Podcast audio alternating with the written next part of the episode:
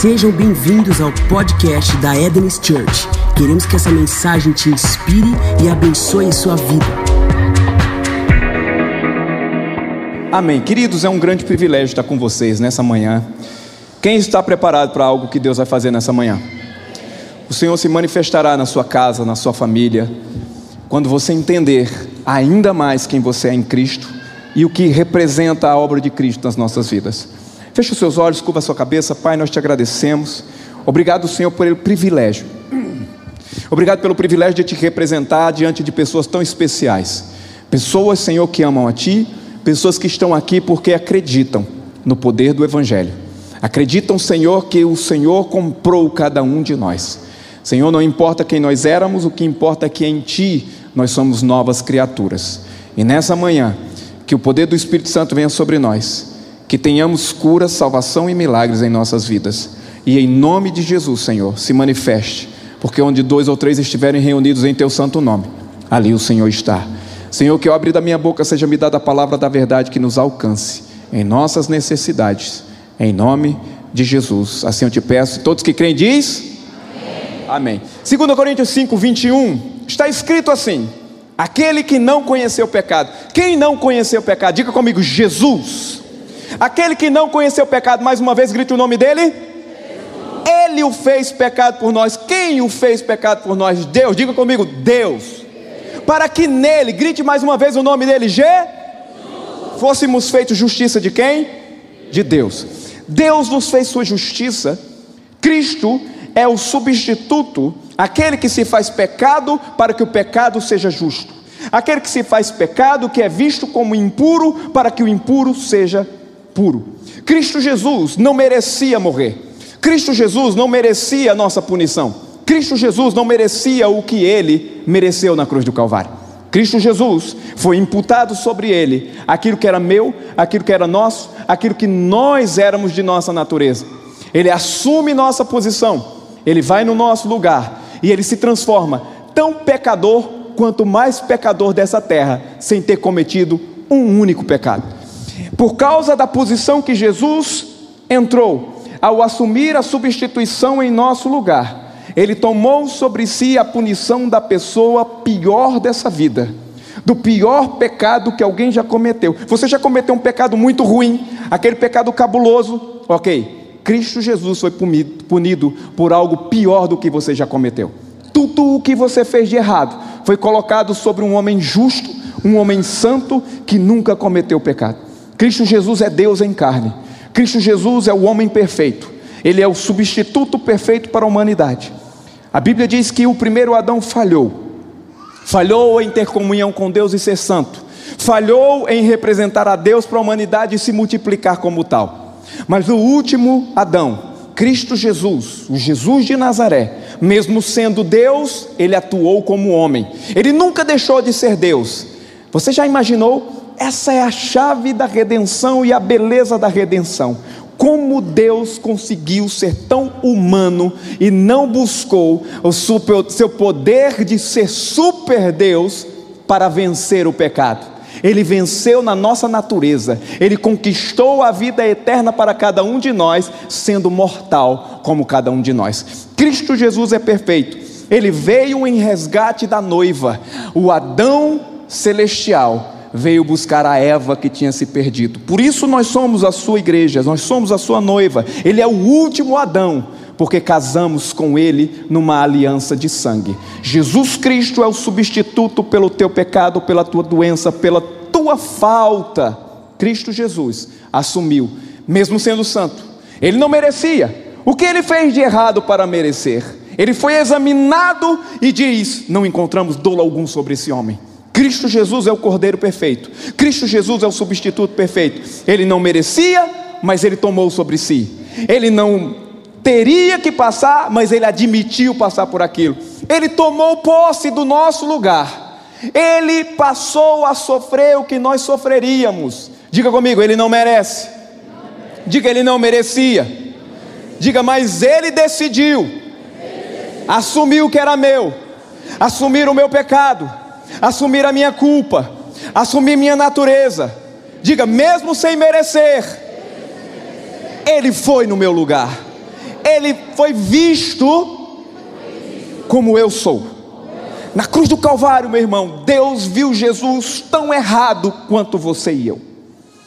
Cristo Jesus na cruz do Calvário era tão pecado quanto você e eu fomos. A Bíblia diz: todos pecaram, separados estão da glória de Deus. Estávamos separados de quem Deus é, estávamos longe da bondade divina, mas Cristo Jesus assumiu nossa culpa, nossa dor. Ele é santo, ele é justo, ele nunca pecou, ele nunca errou, ele nunca cometeu um só engano. Mas ele mesmo sem merecer, ele assumiu o que lhe estava proposto. O local ou o lugar que estava proposto para Cristo cumprir a redenção definitiva e perfeita, ele assumiu. Alguém pode dizer amém? amém. Mas isso vocês já sabiam? Eu só estou recapitulando. Todos nós sabemos disso. Isso é uma verdade cristã absoluta. Cristo Jesus é santo, nunca pecou. A única diferença é que alguns acreditam que ele não pecou porque era Deus, andava com os raios saindo dele. Hum, hum, hum, não, ele venceu como um homem, para mostrar a você que também você, que é homem ou mulher, pode vencer nele. Você está compreendendo? Vamos ler o texto de novo. Aquele que não conheceu o pecado, aquele que é santo, aquele que é justo, aquele que é puro, aquele que não há dolo, que não há engano, não há falta, não há falha nele. Deus o fez pecado. Deus conseguiu uma maneira de ver o justo ser pecado, de ver o santo ser corrompido de ver o curado ser enfermo. Deus conseguiu uma forma de ver aquilo que eu era no homem mais justo que existe. Aquele que não conheceu pecado. Deus o fez pecado por nós. Ele arrumou um jeito, legalmente, nascido de uma mulher, para assumir quem eu era, quem você era. Para que nele, para que aqueles que estão nele, para aqueles que se refugiam debaixo de suas asas, para que nós fôssemos feitos justiça de Deus. Quem? Aquele que não merecia. Da mesma maneira que Jesus não merecia o pecado sobre ele, nós não merecíamos a justiça sobre nós. Da mesma maneira que o justo Jesus se faz pecado, o injusto Jânio se faz justiça. Da mesma maneira que o justo e santo Jesus morre na cruz do Calvário, porque ele se faz o que eu era. Da mesma maneira ele me ressuscita na cruz do Calvário e ele me faz quem ele é nele nós somos justiça de Deus. O injusto se torna justiça, o impuro se torna puro, o pecador se torna santo, justificado.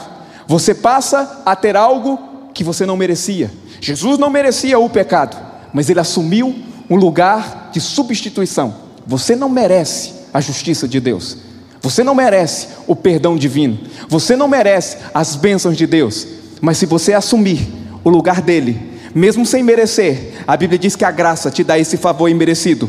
Você passa a ser o que você nunca foi. Assim como Cristo passou a ser pecado, visto como pecador sem cometer um único pecado, assim nós, os pecadores, sem cometermos nenhum ato de justiça, nos transformamos por causa da substituição divina naquilo que Ele é. Então, o meu passado, tudo que eu sou, tudo que eu era, tudo que eu errei, Deus olha para mim, assim como olhou para Jesus e me viu em Jesus. Ele olha para mim, e assim como ele me viu em Jesus, ele vê Jesus em mim. Cristo em vós, a esperança da glória. Agora em Cristo Jesus, Deus olha para você e vê filhos. Deus olha para você e vê justos, santificados. Não há mais pecado, não há mais injustiça, não há mais dolo, porque Ele se fez quem eu era, para que nós pudéssemos ser quem Ele é. Ele foi lá no império das trevas, nós estávamos debaixo da escuridão. Ele veio, assumiu o nosso lugar e falou: Agora vamos para o reino do Filho amado. Assenta à minha direita. Agora você é justo, agora você é restaurado em Cristo Jesus. E se eu fosse você, eu reagiria. Você é justiça de Deus. A glória de Deus veio sobre você. Você não merece, mas você tem a justiça divina sobre a sua vida. E só quem crê, só quem é justo, só quem sabe que é justiça de Deus, levanta a mão e diz glória a Deus. Diga eu sou justiça de Deus.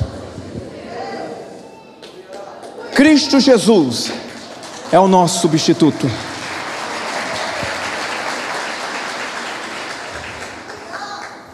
Não há ninguém como Jesus, não há Salvador tremendo como Ele, não há ninguém tão santo quanto Ele. Mas Deus conseguiu ver a minha impureza nele. Não há ninguém tão pecador quanto nós éramos. Não havia um justo sequer, mas Deus consegue ver justiça em nós, pelo que nós não merecemos.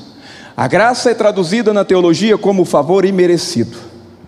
Eu sou o que não deveria ser e que não tenho merecimento para ser. Isso é a graça. A graça funciona dessa maneira. Algumas pessoas não entendem o poder da graça, porque diz que é um favor imerecido e fica só nessa parte. A graça funciona assim. O favor imerecido não é o resto da sua vida, é o que Cristo fez na cruz do Calvário e que você entende que você não pagaria de forma sozinho. Você descobriu que tem a necessidade de um Salvador, que não importa o quanto você tem, que não importa o que você faz, o sacrifício que você tenta fazer, isso não está direito ou não te dá direito a nada. A graça admite, eu não fiz nada, e Ele fez por mim. Então, o favor imerecido é, eu recebo o favor, sabendo que eu não tenho esse merecimento. Eu aceito Jesus, Ele salva a minha alma, não porque eu sou bom, mas porque Ele quis. Então a graça é desse jeito. Você não fez nada para ter as passagens do céu compradas. Olha aí a graça, o que é que faz? Olha aí, que alegria. Olha aí, correndo na unção já, ó, que coisa linda. Os pentecostais dos Estados Unidos fica correndo assim. Preste atenção, Cristo Jesus nos deu algo que nós não merecíamos. E quem recebeu aqui da graça do Senhor? Tem, tem, tem cadê o pessoal da foto? É, é os momentos da foto, é esse. Quem, quem, recebeu? Quem recebeu aqui a graça abundante do Senhor? Levanta a mão, levanta, levanta, levanta. Levanta, fica a mão levantada, fica a mão levantada. Quando estou vendo ninguém tirando foto ainda. Levanta a mão, levanta a mão. Quem, quem recebeu da graça abundante aqui? Você que está assistindo online, você recebeu da graça abundante. Nós recebemos a graça do Senhor. Você recebeu? Você está certo disso ou você quer que eu chame os universitários? Podemos? Bombarde, que eu faço? Você pode? Você? Quem recebeu? Você já recebeu? Você recebeu sabendo que não merecia? É por isso que você é salvo? Sim ou não? É assim? Ok, muda a chave agora. A partir do momento que você sabe que é seu, porque não há merecimento do que você fez, a Bíblia nos ensina que em Cristo, por sua obra na cruz do Calvário, todas as bênçãos que ele conquistou, nós somos merecedores. Tudo que ele fez eu mereço. Eu mereço ter o melhor emprego, eu mereço ter a melhor casa, eu mereço ter o melhor carro, eu mereço ter a melhor família, eu mereço passar no vestibular, eu mereço tudo. Por quê? Eu descobri que eu não merecia nada, mas quando eu descobri que eu recebo sem merecer, ele diz: agora você entendeu que você sempre mereceu tudo que eu tenho para você. A graça é descobrir que eu não mereço nada, e quando eu aceito isso, ele diz: agora você entendeu, merece tudo tudo que Cristo Jesus conquistou na cruz do Calvário é direito nosso, é nossa herança. Isso daria uma música muito bonita. Ninguém lembra da música. Meu Deus do céu, alguém caiu na unção. Aquele que não conheceu o pecado, ele o fez pecado por nós, para que nele fôssemos feitos justiça de. Jesus se fez tão pecado quanto você era, e você foi feito tão justo e tão santo quanto Jesus é. Anote isso. Aleluia. Eu no primeiro culto eu dei o exemplo, pastor Gustavo, já falei em alguns lugares, um acampamento em 2012. O rapazinho chegou para ir para o acampamento com segundas intenções. Tudo errado na cabeça. Foi para o acampamento, a mãe colocou ele no acampamento, e quando ele descobriu que era no meio do mato, hum, é lá, hein, pastor? É lá. E minha mãe ainda vai pagar, foi para o meio dos crentes para usar o que eu quero usar. Foi o que aconteceu? Chegando lá, ouvi uma mensagem chamada Propósito e Destino o encontro perfeito onde eu dizia que o que está dentro de você é o que Deus colocou, é o seu propósito. Você tem um propósito de ser justo, você tem um propósito de ser próspero, você tem um propósito de viver o melhor da vida. E o que você vai fazer para que isso aconteça na sua vida? Pegar o seu destino e colocar para que cruze com um propósito com Deus. E aí você vai viver segundo a vontade dele. Isso é viver o propósito de Deus. Não é segundo o seu pensamento, segundo a sua vontade. Então aquele rapazinho de 18 anos de idade, que foi com as segundas intenções, se converteu por causa daquelas pregações. Hoje é pastor auxiliar de uma das igrejas que mais cresce no centro-oeste do Brasil. E Deus está levando para vários lugares do país. Por quê? Não importa quem ele era. O que importa é que quando você coloca o seu destino junto com o propósito em Deus, você é transformado em nova criatura. Você se transforma em alguém novo. Você se transforma em justiça de Deus. Eu não olho para ele e lembro de como ele era. O que me impacta é quem ele é hoje em Cristo Jesus. Se veja como você é em Cristo Jesus. Abre 2 Coríntios 5,17. Volte aí, dois versículos enquanto eu vou tomar minha água especial aqui. 2 Coríntios 5,17. E assim que se alguém. Tem alguém aqui? Cadê? Alguém, alguém, alguém, alguém? E assim que se alguém está em Cristo, quem está em Cristo?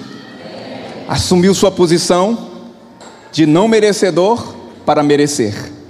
É assim que se entende o não ser mais pecador, o ser justo em Deus, mesmo não merecendo toda justiça. Assim que se alguém está em Cristo é nova, as coisas antigas já passaram, eis que todas se fizeram novas. Esse texto é maravilhoso.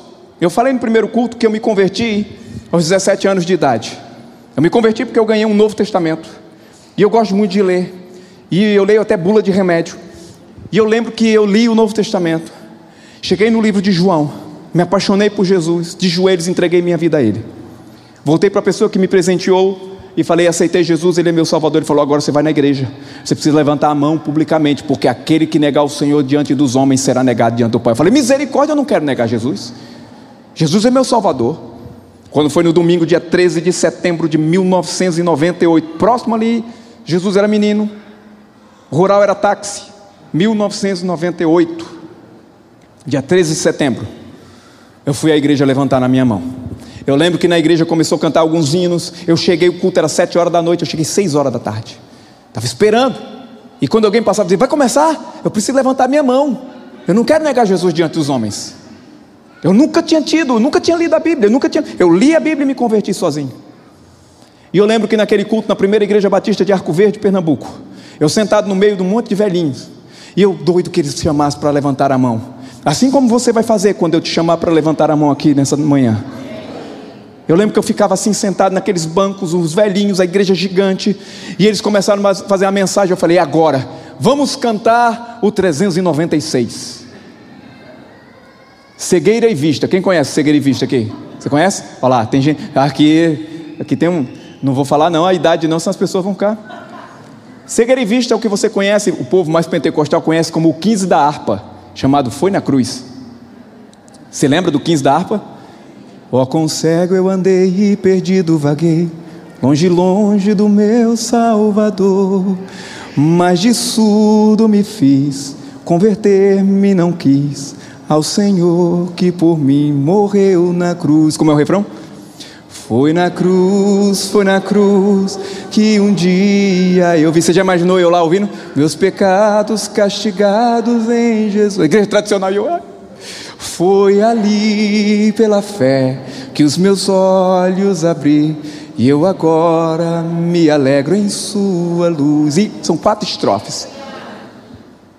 Parou o coral, o pastor estava lá naquele curralzinho que eles ficam assim, o microfone parado. Ele falou: Neste momento, eu já fiquei nós vamos cantar a última hora. Eu falei, meu Deus. Ao findar do labor desta vida, daqui a pouco, hoje amigo, tu tens a escolha, vida ou morte, qual vais aceitar? Amanhã pode ser muito tarde, é a última hora mesmo. Cristo agora te quer libertar. Temos alguém nessa noite que, porventura, batista tradicional com palavras difíceis e bonitas, temos alguém nessa manhã, nessa noite, que porventura quer fazer de Jesus o seu Senhor e Salvador, único e suficiente Salvador. Levante sua mão onde você estiver. Eu fiz. Eu! O pastor falou: Nós temos uma pessoa aqui à minha direita, um jovem. Eu quero saber mais alguém que quer entregar a vida a Jesus. E eu percebi, pensei, ele está achando que não me viu. Eu, eu, eu fiquei meio que cego. Ele, ele não está vendo, não posso negar Jesus diante dos homens. E eu, tem mais alguém? Eu! Somente eu fui convertido naquela noite. Ele falou: tem um jovem muito empolgado que quer entregar a vida a Jesus, eu quero chamá-lo logo. Vem à plataforma. Eu falei: a plataforma. Subi, envergonhado. Quando eu chego lá, ele falou: rádio ouvintes da Rádio Cardeal Arco Verde. Nós temos uma pessoa entregando a vida a Jesus. Qual é o seu nome? Jânio. O Jânio está entregando a vida a Jesus. Você que nos escuta aí pelas ondas médias curtas. Falei, caraca! Bem que disseram que quando você se transforma num crente, você é conhecido por Deus e pelo mundo. O povo já sabe que eu sou, sou famoso. Já me achei o máximo. Aceitei Jesus naquele dia publicamente, já tinha nascido de novo.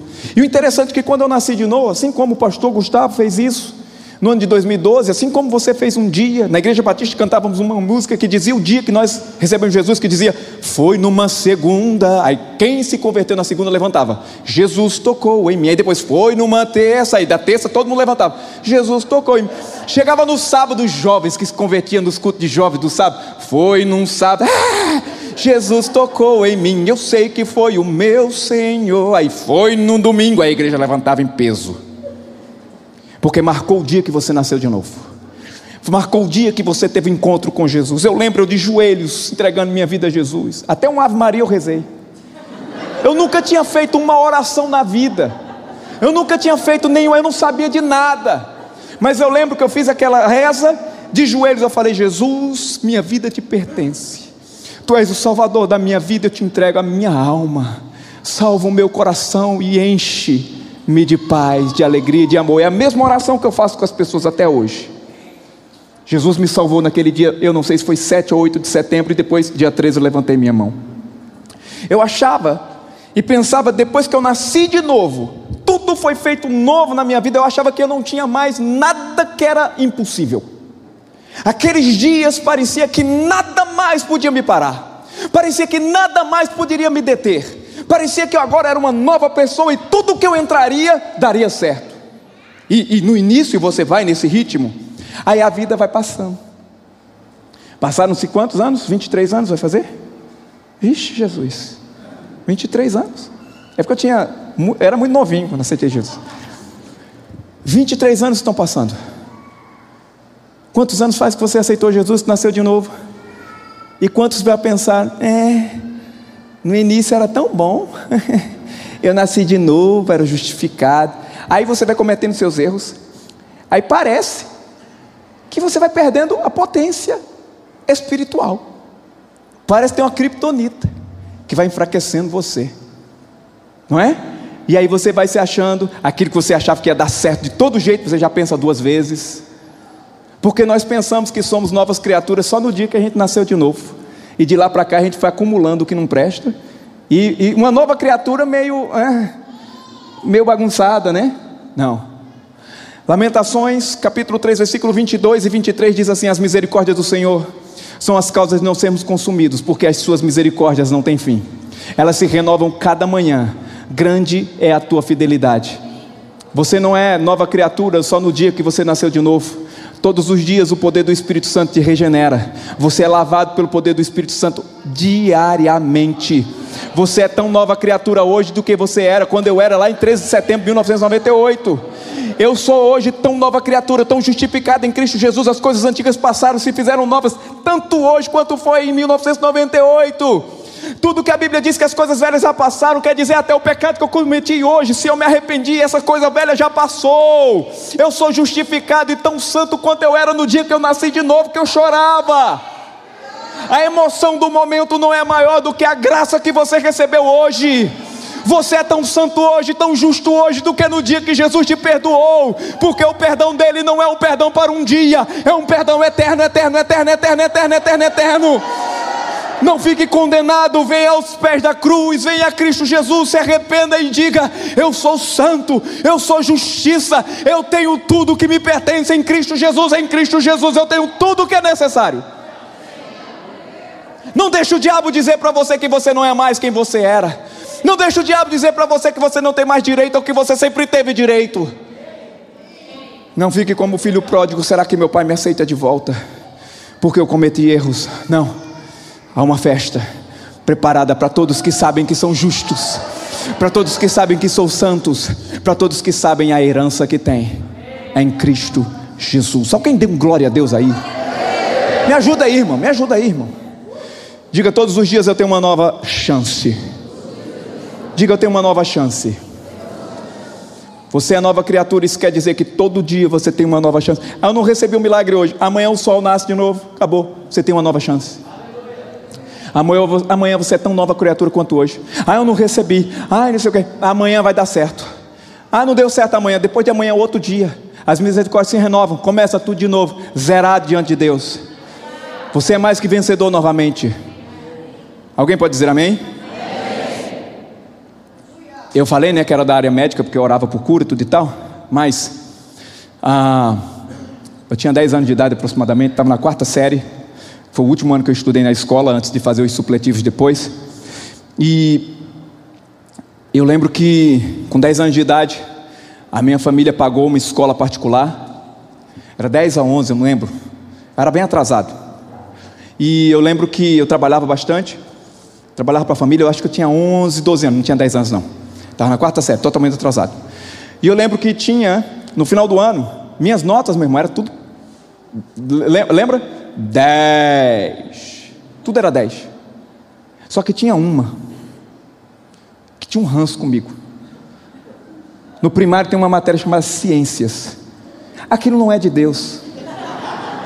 Eu acho que o diabo colocou aquilo ali para dizer assim: vou pegar alguém aqui com ciências. Eu acho que aquilo foi planejado para tentar acabar com minha vida. E você sabe como era a minha maneira de aprendizado?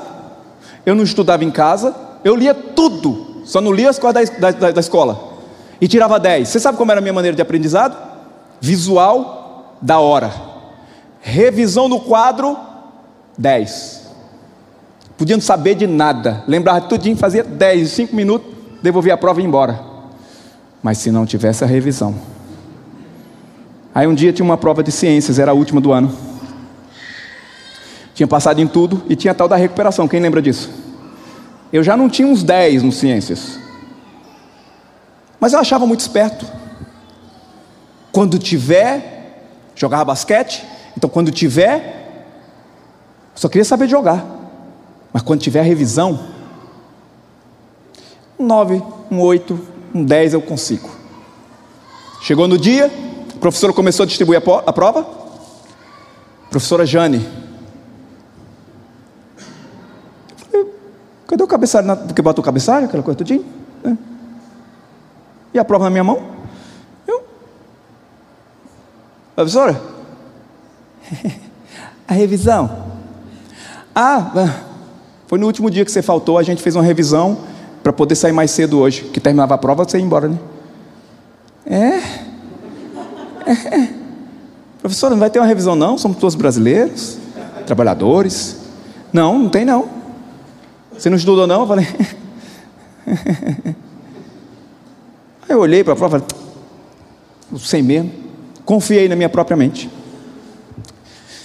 V, F, tá certo, liga aqui. Primeiro terminar, eu. Porque eu queria jogar. Quem terminava, não tinha mais outras matérias, e embora. Cheguei. Está aqui a prova. A professora pegou a prova, olhou, estava saindo, na hora que eu estava saindo pela pela esquerda aqui, entreguei a ela, ela fez assim, Jane, fica aí um pouquinho. Eu, oi? Ela falou, é, eu queria que você ficasse até o final. Eu olhei para um lado para o outro, os caras começando a prova, falei, é impossível, homem. Todo mundo foi embora, a professora Jane falou, Jane, vem cá, por favor. Quanto você acha que você tirou? Eu falei, 10. Ela pegou a prova, ela disse, você tirou zero. Mesmo suas notas não são tão ruins, isso aqui vai jogar você lá para baixo, você não passa de ano porque você vai ficar em recuperação.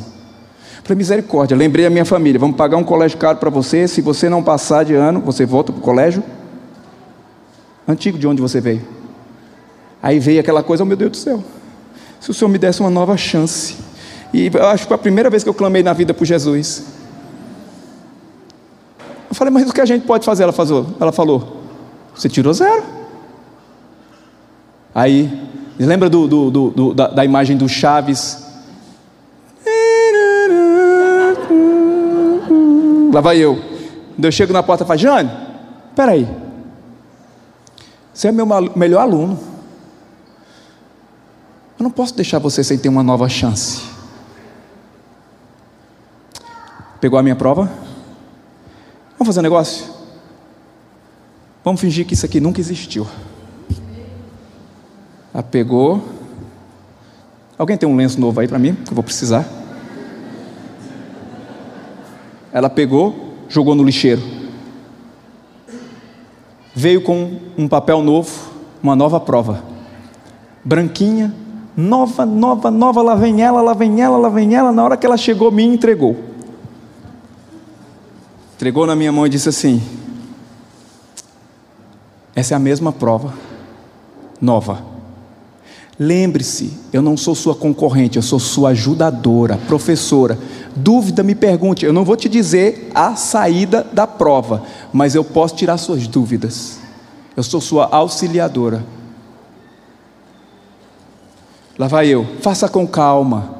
Tem uma nova chance para você acertar.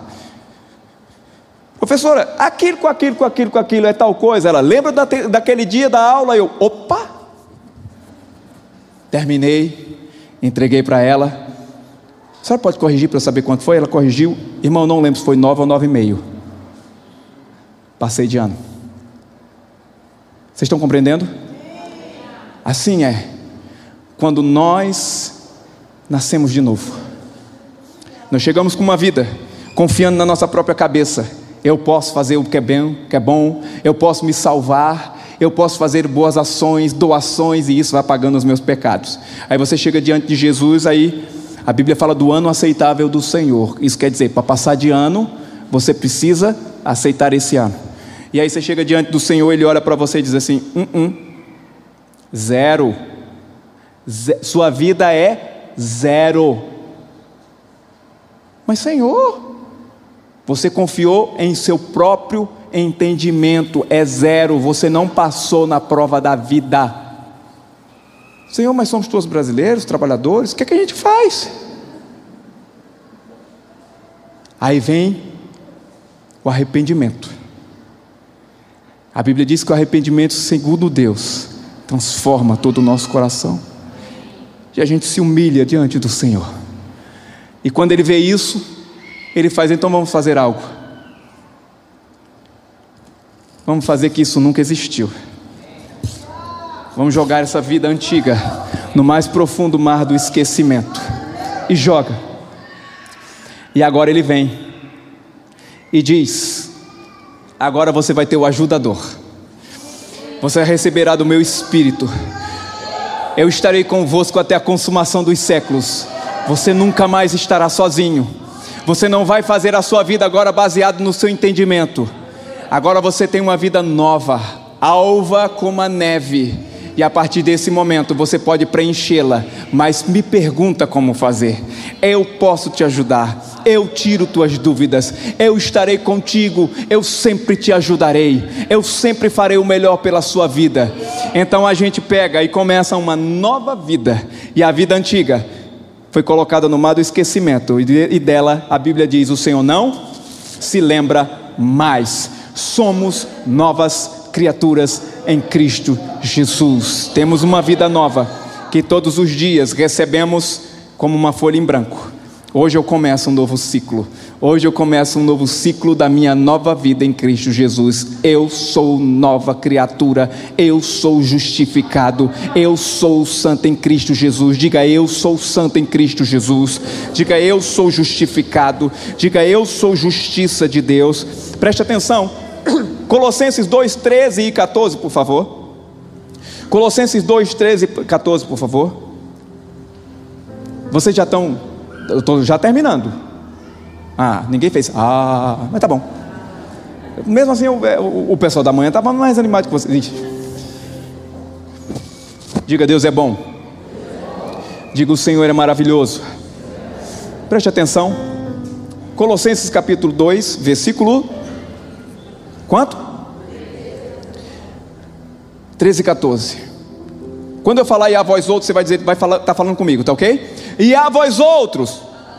Vamos testar, fazer de novo. E a vós outros. A Bíblia fala que estávamos mortos ou estáveis mortos pelas vossas transgressões. Isso quer dizer, você transgrediu a lei. Transgressor, você errou o alvo, pecado. E pela incircuncisão da vossa carne. Isso está dizendo, você agora não tem aliança com Deus, incircunciso não tem aliança com Deus. Mas a Bíblia diz que Ele vos deu vida. Diga, Ele me deu vida. Perdoando todos os meus delitos. Diga, perdoando todos os meus delitos. E a Bíblia diz: tendo cancelado o escrito de dívida. O escrito que dizia que a gente devia alguma coisa foi cancelado. Não chegue diante de Deus, ah, será que eu posso? Será que eu tenho? Foi cancelado. Não chegue como injusto diante de Deus, foi cancelado sua injustiça. O qual nos era prejudicial. Cristo removeu inteiramente, encravando na cruz do Calvário. Alguém pode dizer amém? Cristo é a paz entre Deus e os homens. 1 João 2,2 diz: Ele é a propiciação pelos nossos pecados. Talvez você não esteja tão familiarizado com o que é propiciação, você já leu, mas não sabe o que significa. Propiciação significa apaziguar. Jesus é aquele que, mesmo com a ira de Deus contra o pecado, mesmo da ira de Deus contra os nossos erros, Deus estava irado contra o pecado. Cristo Jesus é como aquele cordeiro que uma vez por ano era sacrificado e cobria os nossos pecados no Antigo Testamento no propiciatório. Era como se fosse uma demão de tinta que a gente dá na parede para cobrir as imperfeições. Deus olhava para a gente e não via as imperfeições por causa do justo cordeiro que morreu por nós e o seu sangue que nos cobria. Depois de um ano, era necessário ter uma nova propiciação. É como se fosse o tratado de paz. Já sabe o que é o tratado de paz? Um país está em guerra com outro, eles fazem um tratado de paz, um cessar fogo. Por um ano, Deus olhava para nós e só via o sangue de um inocente.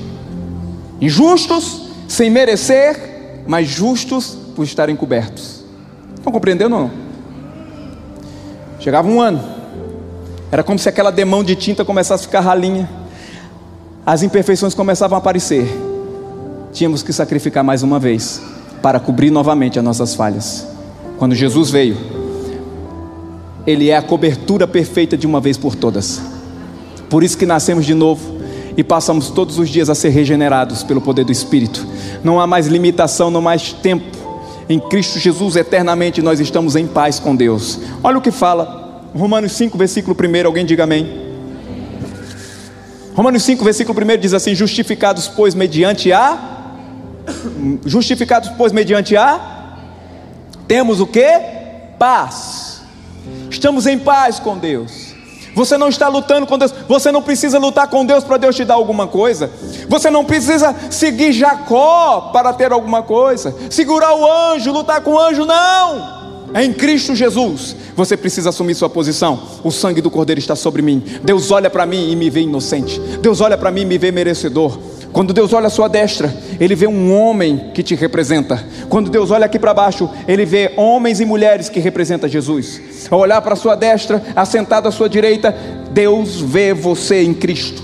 Deus vê Maria, João, Josefa, Michael ou qualquer nome que você tenha, sentado no homem Jesus. Estamos sentados nele com Ele nos lugares celestiais. Quando Ele olha para baixo, Ele vê o Espírito de Cristo, Ele vê a vida de Cristo, Cristo em vós, a esperança da glória em nós. Ao olhar para nós, Ele nos vê tão justo quanto Jesus era, porque Ele vê Cristo em nós. Ao olhar para Cristo, Ele vê que o pecado foi pago no homem Jesus. Então você está sentado à destra de Deus. Você tem os direitos da realeza. Você está ao trono, no colinho de papai. Você tem o direito de tudo que é real de tudo que vem de Cristo Jesus, de tudo que Cristo Jesus conquistou na cruz do Calvário. O último texto que eu quero ler com vocês está em Efésios capítulo 2, versículo 14 e 16. Quem está compreendendo? Só quem está compreendendo, diga amém. amém. Amém. Glória a Deus. Quando eu for orar com você agora, quem vai receber um milagre do Senhor? Na hora que eu te chamar para aceitar Jesus, você vai ter que vir de um salto. O preço foi muito alto. O preço foi muito alto por você. Você precisa dar uma resposta para que Ele te dê uma nova vida nessa manhã. Preste atenção, Efésios 14, 2, 4, 2, 14, 16. Quem encontrou? Quem encontrou? Quem encontrou?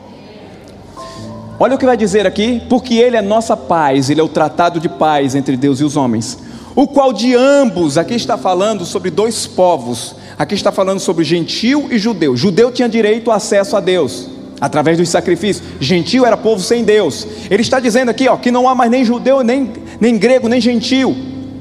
Por qual, o de, qual de ambos ele fez um único povo. Nós, por isso que nós somos irmãos, todos nós nos chamamos de irmãos. E tendo derribado a parede da separação que estava no meio, a inimizade. Preste atenção para você entender. Te explicar o que é essa parede. Na época do templo, no Antigo Testamento, quando Cristo vem, que já é o Novo Testamento, eles tinham uma parede. Talvez você não sabia disso, mas isso tem até em museu. Tem uma parede que separava pátio dos gentios e lugar dos santos. Nessa parede, nesse muro da separação, estava escrito para que todos soubessem, nas línguas conhecidas, tanto em grego, tanto em aramaico quanto em hebraico, estava escrito assim: a partir desse lugar, só santos judeus. Era um muro que fazia uma divisão: povo santo, povo pecador. Os que podem sacrificar, os que não podem. Injusto, pecador, não passa desse lugar. A Bíblia diz que Cristo Jesus derrubou essa parede, a separação, a inimizade que só permitia que um povo buscasse a Deus.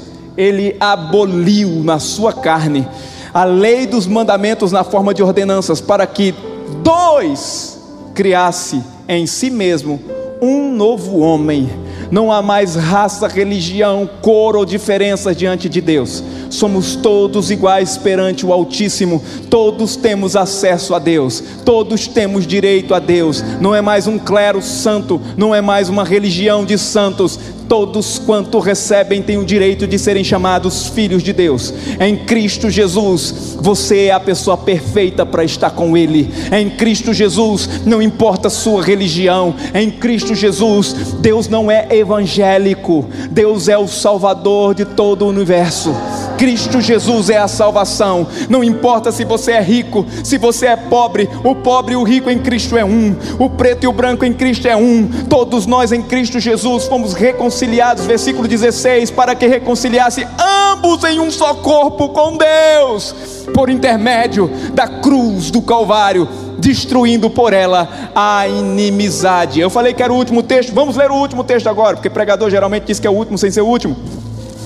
Romanos 8, versículo 1 e 2. Romanos 8, versículo 1 e 2 diz assim: Agora, pois, já nenhuma condenação há para os que estão em Cristo Jesus, porque a lei do Espírito da vida em Cristo Jesus te livrou da lei do pecado e da morte. Se você está livre da lei do pecado e da morte, fique de pé agora.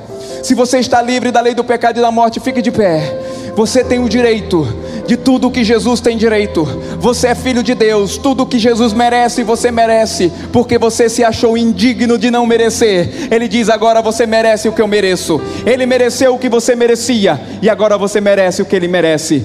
Cristo Jesus nos deu uma nova chance. Cristo Jesus é o sacrifício perfeito. Cristo Jesus é aquele que nos salva nas nossas almas. Eu não sei quem é você e quem entrou aqui. Talvez você está afastado dos caminhos do Senhor. E você precisa entender que tem, entregar, tem que entregar tudo ao Senhor. Tem um hino antigo que dizia: Vem já, alma cansada, vem já. Manso e suave, Jesus te convida, velando por ti e por mim. O peso está sobre os nossos ombros. Mas a Bíblia diz também que Jesus é o servo perfeito. É como se fosse o boi selvagem que tira toda a carga, todo o jugo e coloca sobre si mesmo para que você possa ter uma vida leve diante da Sua presença. Eu quero contar uma história para vocês antes de fazer a oração. Isso é uma história, um conto, mas você vai entender direito. Um homem convidou Jesus para sua casa. Ele tinha dez quartos na casa. Quando ele convidou Jesus, deixou Jesus tomando conta daquele quarto. Tudo aqui é teu, daquele quarto. Naquela mesma noite, o diabo veio visitar aquela casa. Ele bagunçou nove quartos da casa, quebrou tudo que tinha. Quando foi pela manhã, aquele homem sem ter dormido, chega no quarto de Jesus e diz: Senhor, eu te convidei, te dei um quarto. O diabo veio aqui com o Senhor na minha casa, quebrou tudo nos outros nove quartos e o Senhor está aí, não fez nada. Ele falou: Filho, o quarto que você me deu está tudo inteiro, porque onde eu estou, o diabo não entra. Hum, vou te dar então dois quartos. Ele entrega o segundo quarto na mesma noite. Vem o diabo novamente. Bagunça oito quartos. No outro dia a mesma história se repete. Jesus, eu te dei dois quartos, Jesus. E o diabo veio de novo. Jesus falou: Olha os dois quartos que tu me destes. Perfeitos estão, porque onde eu estou, não há lugar para morte, não há lugar para enfermidade, não há lugar para nada do diabo, porque eu já o venci. Ele vai depois de muita repetição, repetição todas as noites do mesmo jeito, ele vai dando quatro, quatro, quatro, chega e dá nove. No nono quarto, naquela última noite, o diabo vem e bagunça o último quarto. Jesus, eu te dei tudo que eu sou. Jesus falou: falta-te uma coisa. Você me deu 90%. Mas onde eu estou, o diabo não entra. Mas você tem que me dar 100%. Você tem que me dar tudo. Tudo você tem que me entregar. Aquele homem falou: Senhor, eu nem merecia que o Senhor estivesse na minha casa. Eu te dou tudo. Tudo é teu. Naquela mesma noite veio o diabo. Quando chegou na porta, quem abriu foi Jesus. Quando o diabo viu, fugiu desesperadamente, porque onde Jesus é o dono, o diabo nunca vai se andar. Não importa quem você é, não importa se Jesus está no seu coração, Ele não é açougueiro para querer só um coração, Ele quer sua vida, Ele quer tudo que você é. Se você está afastado dos caminhos do Senhor, desviado, Ele quer toda a sua vida. Se você me assiste online, Ele quer toda a sua vida. O diabo sempre terá direito onde Jesus não é dono, porque o diabo é mentiroso, ele vai enganar e ele é enganador. Agora, se você descobre se você se torna justiça de Deus, se você entrega tudo o que você é, entrega o teu caminho ao Senhor, confia nele e o mais ele fará. A Bíblia diz que há caminhos ao homem que parecem direito, mas que ao cabo dá em morte. Isso quer dizer, você está indo por um caminho, você precisa fazer o que quando você está no caminho errado? Uma conversão para o outro lado, e aí você chega no caminho onde Jesus está. Essa foi uma mensagem da Eden's Church. Para ficar por dentro de tudo, nos acompanhe em nossas redes sociais.